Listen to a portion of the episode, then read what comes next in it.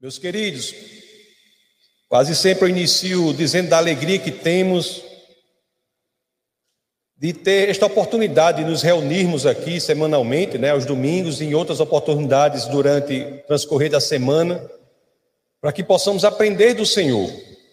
E hoje vamos dar encaminhamento à nossa série sobre o Evangelho de São João. Estudaremos hoje os momentos finais daquele encontro ali de Jesus com os judeus na, na festa dos tabernáculos. Iremos ver, nós iremos ver Hoje, como ali os judeus, na ausência de argumentos teológicos, os judeus começam a atacar o próprio Cristo, o próprio Deus encarnado. Para que nós nos coloquemos em contexto, peço licença a vocês para que possamos reler os dois últimos versos do texto base do domingo passado. Então vamos abrir as escrituras no Evangelho de São João, no capítulo 8, Vamos ler os versos 46 e 47 para que assim possamos entrar naquele que será o primeiro verso do texto base do nosso bate-papo de hoje. Então, João 8, 46 e 47, assim dizem as Escrituras. Qual de vocês pode me acusar de algum pecado? Se estou falando a verdade, por que vocês não creem em mim? Aquele que pertence a Deus ouve o que Deus diz. Vocês não ouvem porque não pertence a Deus. É interessante ali que naqueles momentos do encontro de Jesus com os judeus, o que ele propõe é algo importante e é algo que deve ser feito até hoje, os dias de hoje. A ideia de que nós podemos até não gostar dos ensinamentos de Jesus, mas devemos, antes de nos posicionarmos contra esses ensinamentos, devemos investigar, procurar nele, em Jesus, algum pecado. Você já procurou em Jesus algum pecado? Nós não encontraremos. E se é assim, será que o caso não seria de nós questionarmos a nós mesmos? Isso é que Jesus diz. Procure em mim algum pecado. Mesmo os inimigos dele não acharam nele pecado algum. E se é assim, não seria o caso de investigarmos a nós mesmos para saber o porquê que não, nós não nos entregamos àquele que vem à terra e em quem pecado algum é encontrado? Isso é poderoso demais. Será que o que nós não gostamos na palavra de Deus, não é exatamente aquilo que denuncia em nós algum problema na nossa saúde espiritual? Será? Meus queridos, fato é que, diante de tudo isso, quando os argumentos teológicos não são mais suficientes, os, os judeus, conforme iremos ver, eles começam a atacar verbalmente Jesus, começam a atacar verbalmente o Deus encarnado, o Logos encarnado. E é aqui, neste contexto, que se inicia o texto base de hoje. Então é assim que eu peço a vocês, mais uma vez, é claro.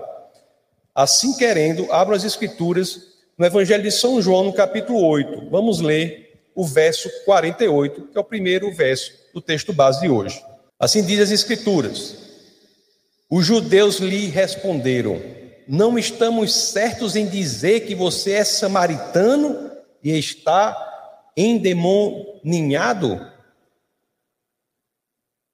A resposta dos judeus ao Jesus de Nazaré ali foi uma agressão verbal, né? E quantas pessoas criam mesmo repulsa, criam ojeriza às escrituras pelo mesmo motivo? Quantos? Quantos encontram ou alegam haver contradição na Bíblia para camuflar, disfarçar a verdadeira contradição que há, que é a contradição entre a Bíblia e eles mesmos?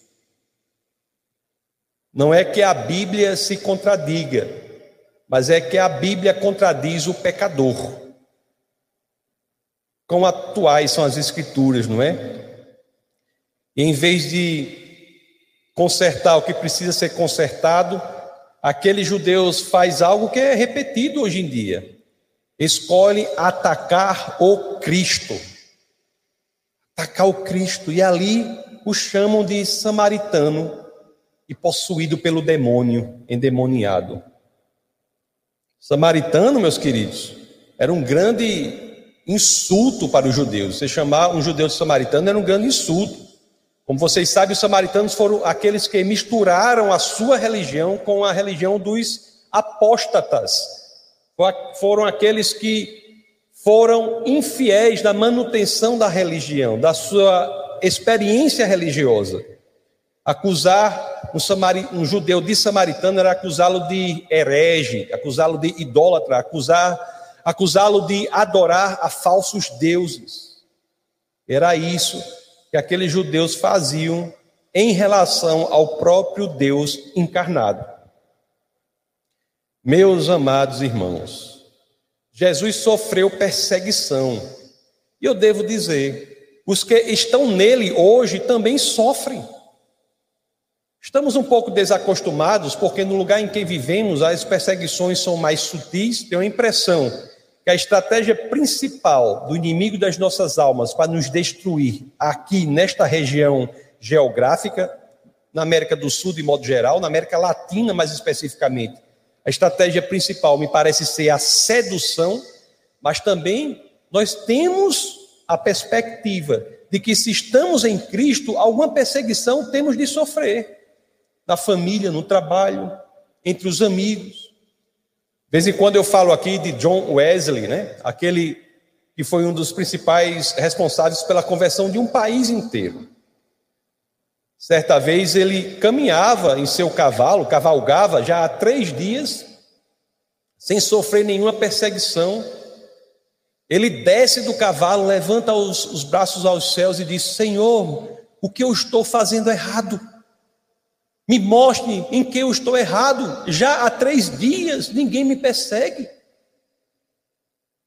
Aí naquele momento uma pedra foi atirada nele, né? Uma pessoa viu ele orando, saiu do cavalo e jogaram uma pedra nele. E ele disse: Obrigado, Senhor, eu estou no caminho certo.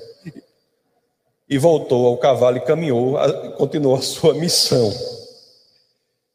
Meus queridos, se você em algum grau, não sofre alguma perseguição por estar fazendo a obra de Deus, eu tenho de lhe dizer: reavalie a sua saúde espiritual.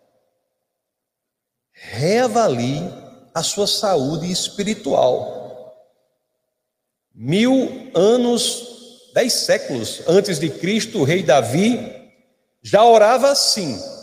Vamos ir lá em Salmos no Salmo 120, verso 2. A oração do salmista já era assim: Senhor, livra-me dos lábios mentirosos e da língua traiçoeira. Esta oração, em alguma versão, tem de ser também a nossa. Tem de ser também a nossa. Voltando ao texto base, vamos ver como Jesus responde àquele ataque verbal. Vamos ler João 8, 49 a 50. Assim dizem as Escrituras. Disse Jesus: Não estou endemoniado. Aí ele vai dizer agora a contraposição, aquela agressão. Não estou endemoniado, ao contrário, honro o meu Pai e vocês me desonram. Não estou buscando glória para mim mesmo mas há quem a busque e julgue. É muito importante aqui nessa passagem que nós foquemos em algo em específico. Como Jesus se contrapõe ou contrapõe à acusação de que ele está possuído pelo demônio. Como Jesus contrapõe a acusação de que ele é endemoniado. Isso nos diz muito. Em, em contraposição a esta acusação, ele declara: honro meu pai. E o que mais nós lemos aqui no verso 50? Não estou buscando glória para mim mesmo. A contraposição de Jesus à acusação de que ele é demoniado é a de que ele honra o Pai e não busca glória para si mesmo. Isso automaticamente faz com que levantemos a questão e coloquemos o nosso coração em investigação, em escrutínio, sob escrutínio. A quem nós temos direcionado a nossa honra? A quem nós temos direcionado a nossa glória? A quem? A quem temos direcionado toda a honra e toda a glória? Isso é muito importante, pessoal, que nós sempre analisemos isso para sabermos como estamos sintonizados no exercício que Deus quer que desempenhemos aqui na terra. Como é o, o nosso ministério? Uma vez lá, eu e a pastora estávamos na África e havia algo que nos surpreendia. Existe até aqui no Brasil também, mas na África é muito claro Alguns ministérios tinham por fim a honra da pessoa. Eram voltados a honrar uma pessoa. Às vezes pregações eram honrem a fulano. É lógico, devemos ser agradecidos, devemos nosso agir honrar a todos. Mas quando nós temos um ministério cuja mensagem é honrar uma pessoa, me parece que isso é sinal de sério problema espiritual.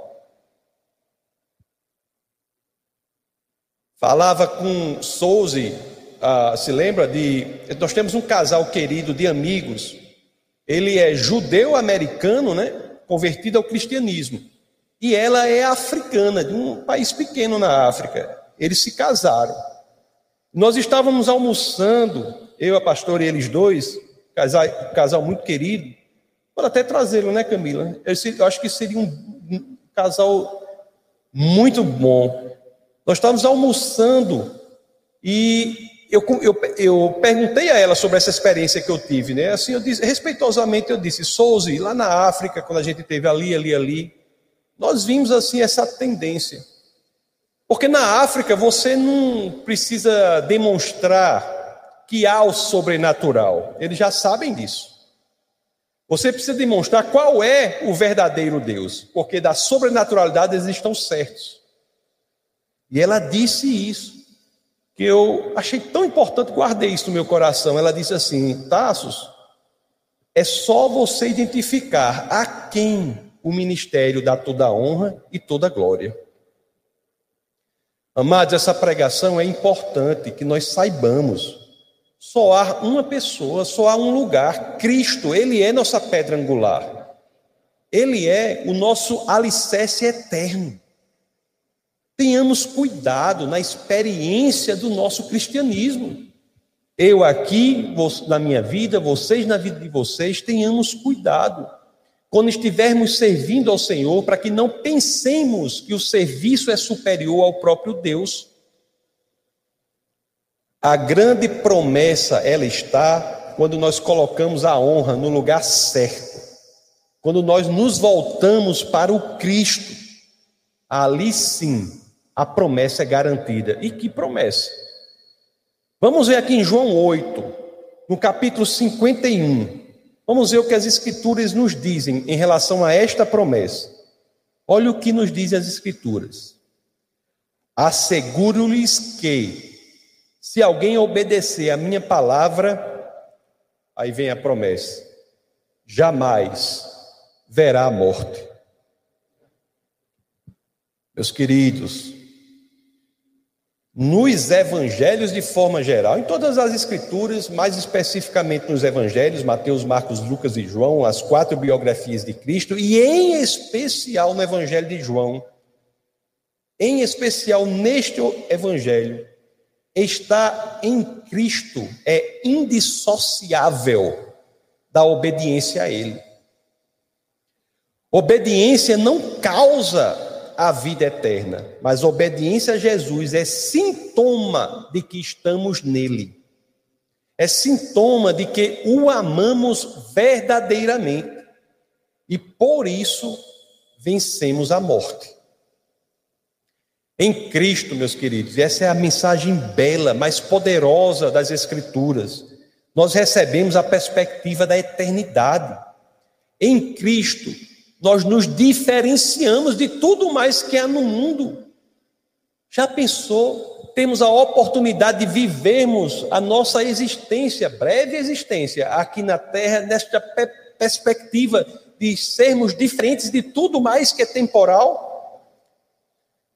Na primeira epístola de João, primeira de João, primeira carta de João, capítulo 2, verso 17, as escrituras dizem assim: O mundo e a sua cobiça passam, mas aquele que faz a vontade de Deus permanece para sempre.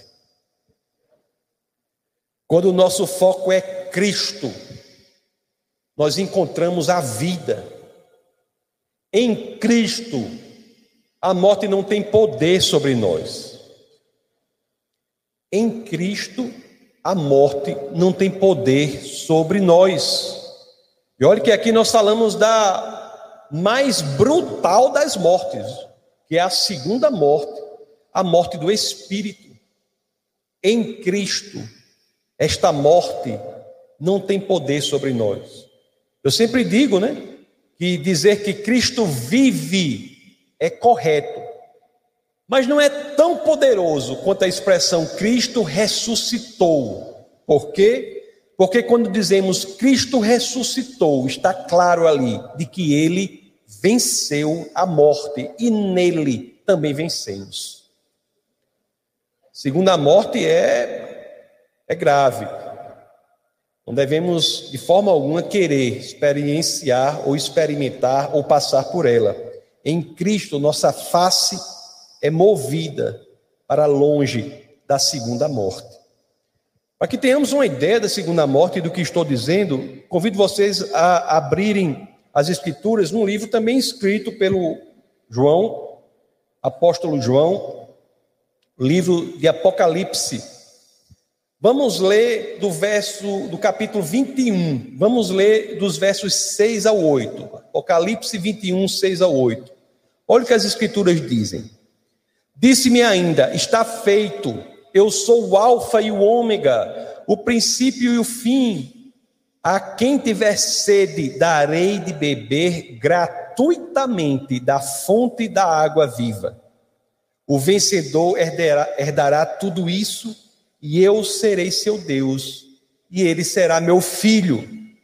Mas os covardes, os incrédulos, os depravados, os assassinos, os que cometem imoralidade sexual, os que praticam feitiçaria, os idólatras e todos os mentirosos, o lugar deles será no lago de fogo que arde com enxofre. Esta é a segunda morte. Foquemos em Cristo Jesus e não no que está ao redor dele. Temos às vezes um, um truque perverso de achar que focando no que está aparentemente próximo de Cristo, estamos focando em Cristo. Temos que focar em Cristo. A coisa mais importante para alguém que vai bater um prego com um martelo é focar no prego. Se você focar nos seus dedos, se você não tiver os seus olhos fixos no prego, mas nos seus dedos, isso vai lhe causar seríssimos problemas. Na linguagem espiritual, Cristo é o nosso prego espiritual. É em quem nós temos de focar. Se focarmos nos que está em volta, nem que sejam os nossos queridos dedos, estaremos errados e sofreremos.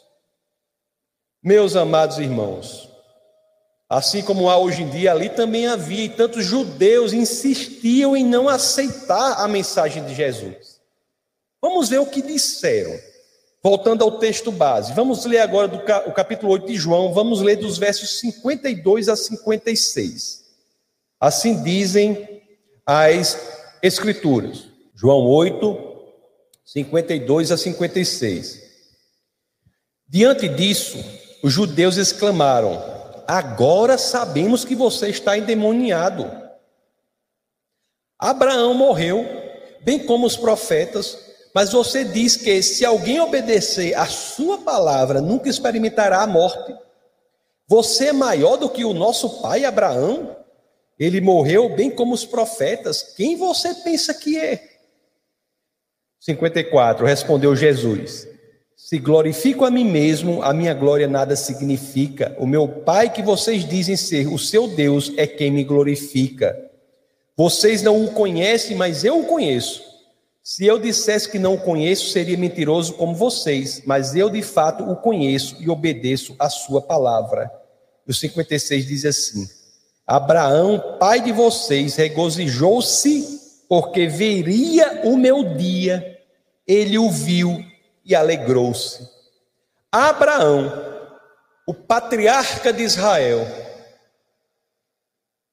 o pai de todas as religiões monoteístas,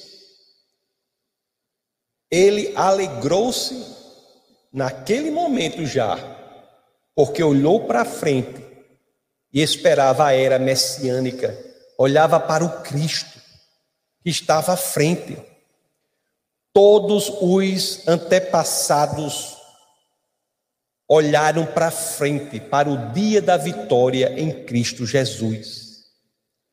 Não é o que nós estudamos aqui, no, inclusive na nossa escola bíblica, não é? Toda terça-feira, às 21 horas, pela internet, o que é que estudamos?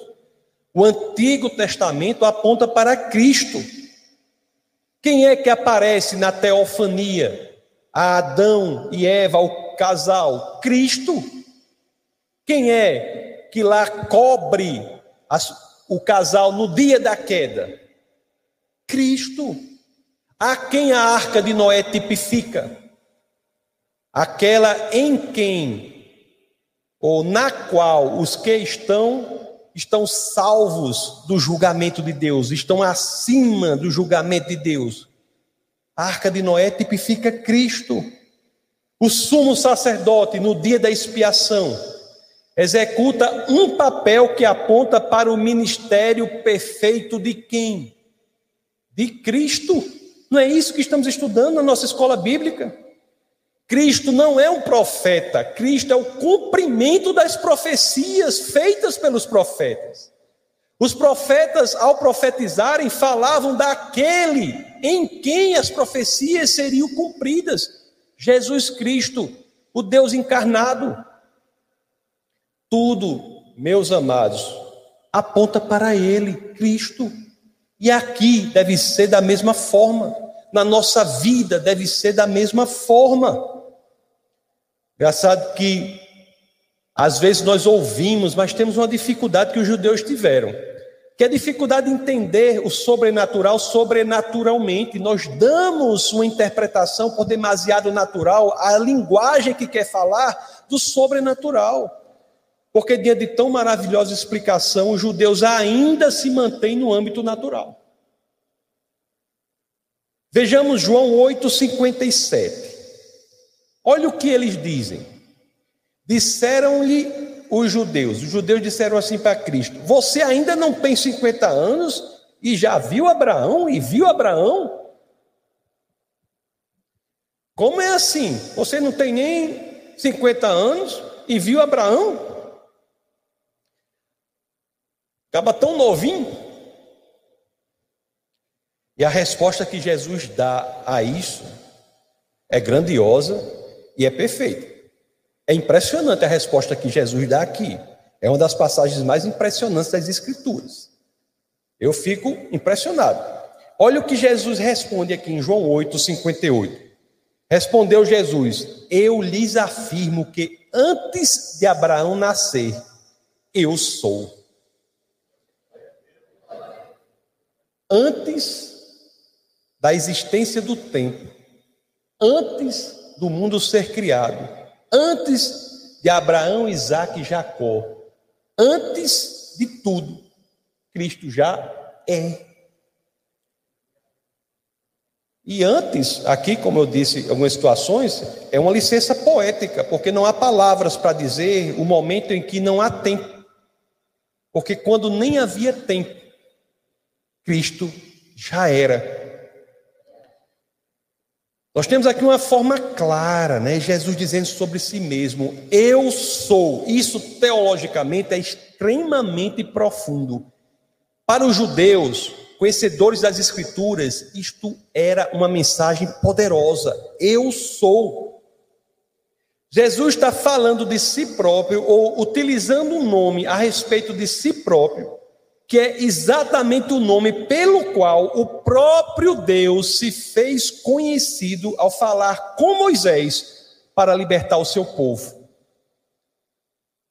Quando ele diz eu sou, imediatamente os judeus são remetidos àquela passagem impressionante em que Deus, após 400 anos de silêncio, volta a falar com seu povo por meio de Moisés para dizer que ele deve ir ao Egito libertar o povo. E Moisés pergunta: Quem eu direi que tu és? E ele lhe diga que eu sou. Eu sou o eu sou. E ali é aquele Deus que está aqui encarnado em Cristo, no mesmo intuito de nos libertar da escravidão, mas agora da terrível escravidão do pecado. Lá em Êxodo, no capítulo 3, no verso 14, Disse Deus a Moisés: Eu sou o que sou, é isto que você dirá aos israelitas: Eu sou, me enviou a vocês.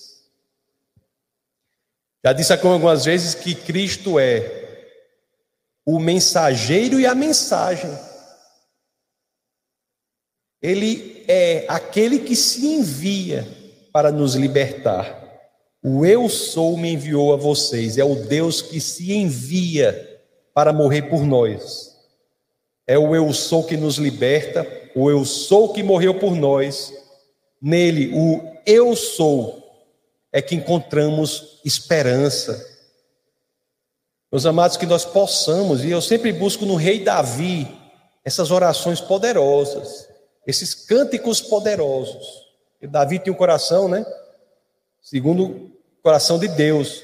Nós buscamos em Davi e que possamos cantar como o rei Davi, lá em Salmos 90, no verso 2.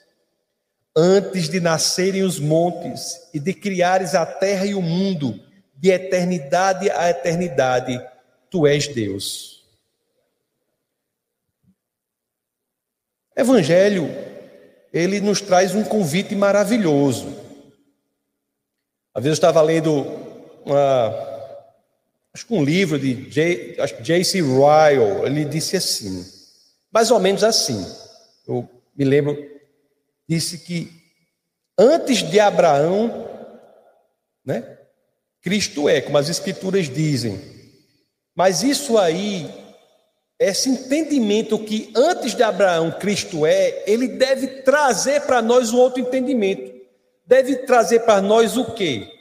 Quando nós somos deparados com essa imensidão de Cristo, é que nós devemos ter a dimensão do comprimento, da largura, da profundidade e da altura, daquele grande alicerce sobre o qual todos somos convidados a descansar a nossa alma. Aquele que é, o que é antes do tempo, ele nos convida para que possamos descansar nossa alma nele. É por isso que podemos ter confiança, porque ele é o que é. Interessante que quando lemos o texto base né, de hoje, é que diante desse convite maravilhoso, é um convite para todos nós, aqueles judeus lá que estamos vendo, eles apanharam pedras para apedrejar o Cristo.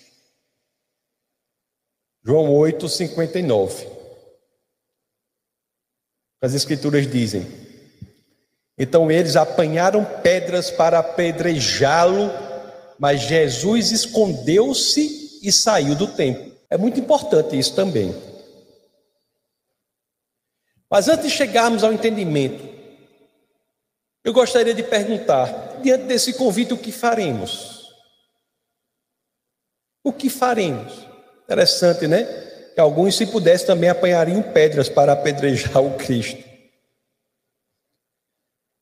As Escrituras nos dizem que ali Jesus escondeu-se e saiu do templo. O templo da morte de Jesus ainda não havia chegado. E ele sai do templo. É interessante que ele sai do templo, mas não sem antes nos oferecer um substituto perfeito para tudo o que o templo podia oferecer. Eu acho curioso, porque ele sai do templo quando já ofereceu um substituto, que é ele mesmo, perfeito para tudo que o templo podia oferecer.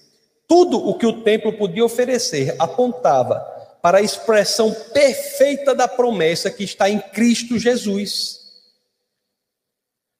Jesus é a cura perfeita. Nele encontramos cura, não só para o nosso corpo, mas também para a nossa alma, que só de forma imperfeita pode oferecer o tanque de Betesda. Jesus é o Shabat, o descanso mais perfeito do que qualquer um que seja observado no templo. Jesus é alimento muito mais perfeito do que a representação do maná.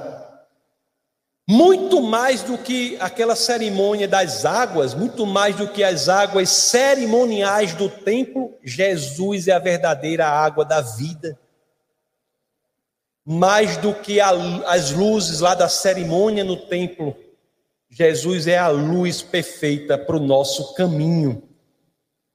Não é curioso como ele se oferece como substituto perfeito para tudo que de forma unicamente fragmentária o templo poderia oferecer? E assim ele sai do templo. Ali na festa dos tabernáculos, a hora de Jesus não havia chegado, né? As pessoas, os judeus pegam as pedras e querem apedrejá-lo, e Jesus foge das pedras. Uma vez eu estava lendo um, um tratado de, de Agostinho, né? Eu não sei qual era o tratado, não sei se era o 48, eu não me lembro da, do tratado qual era. Eu li um tratado de Agostinho. E ele fazia uma relação com essa fuga das pedras. Aí eu eu não me lembro as palavras exatas, mas a ideia é a seguinte: que muito mais grave do que a fuga de Jesus daquelas pedras que os judeus atiraram nela, será a fuga que Jesus fará das pedras que encontrará no coração de alguns. Muito mais grave do que a fuga daquelas pedras que foram atiradas nele pelos judeus será a fuga que Jesus fará do coração de pedra que encontrará em alguns. Essa é gravíssima. Agostinho escreveu isso. Eu não sei as palavras, mas eu tentei passar a ideia para vocês. Eu sei que lá isso nos remete, a ideia remete logo a Ezequiel, né? Você gosta desse, dessa passagem, Ezequiel 36, do verso 26 ao 28. Porque a promessa que nos é feita é a promessa de não estarmos na situação em que tenhamos coração de pedra e que Jesus fugirá de nós. A promessa que é feita é que estejamos no outro grupo, no grupo em que o Espírito de Jesus irá habitar em nós. Olha o que é dito aqui em Ezequiel 36, 26 a 28. Olha a promessa como se realiza em quem entrega sua vida ao Senhor. Darei a vocês, Ezequiel 36, 26. Darei a vocês um coração novo e porei um espírito novo em vocês. Tirarei de vocês o coração de pedra e lhes darei um coração de carne. Porei o meu espírito em vocês e os levarei a agirem segundo os meus decretos e a obedecerem fielmente às minhas leis vocês habitarão na terra que Deus aos seus antepassados. Vocês serão o meu povo e eu serei o seu Deus. Meus amados, que nosso coração não seja, não permaneça como um coração de pedra, de onde Jesus fugirá.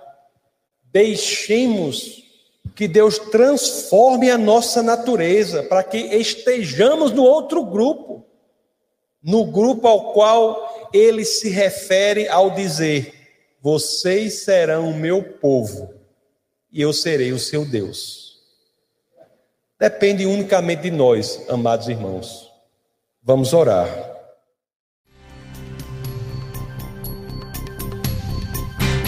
Essa foi uma produção do Ministério Internacional Defesa da Fé, um ministério comprometido em amar as pessoas, abraçar a verdade e glorificar a Deus. Para saber mais sobre o que fazemos, acesse defesadafé.org.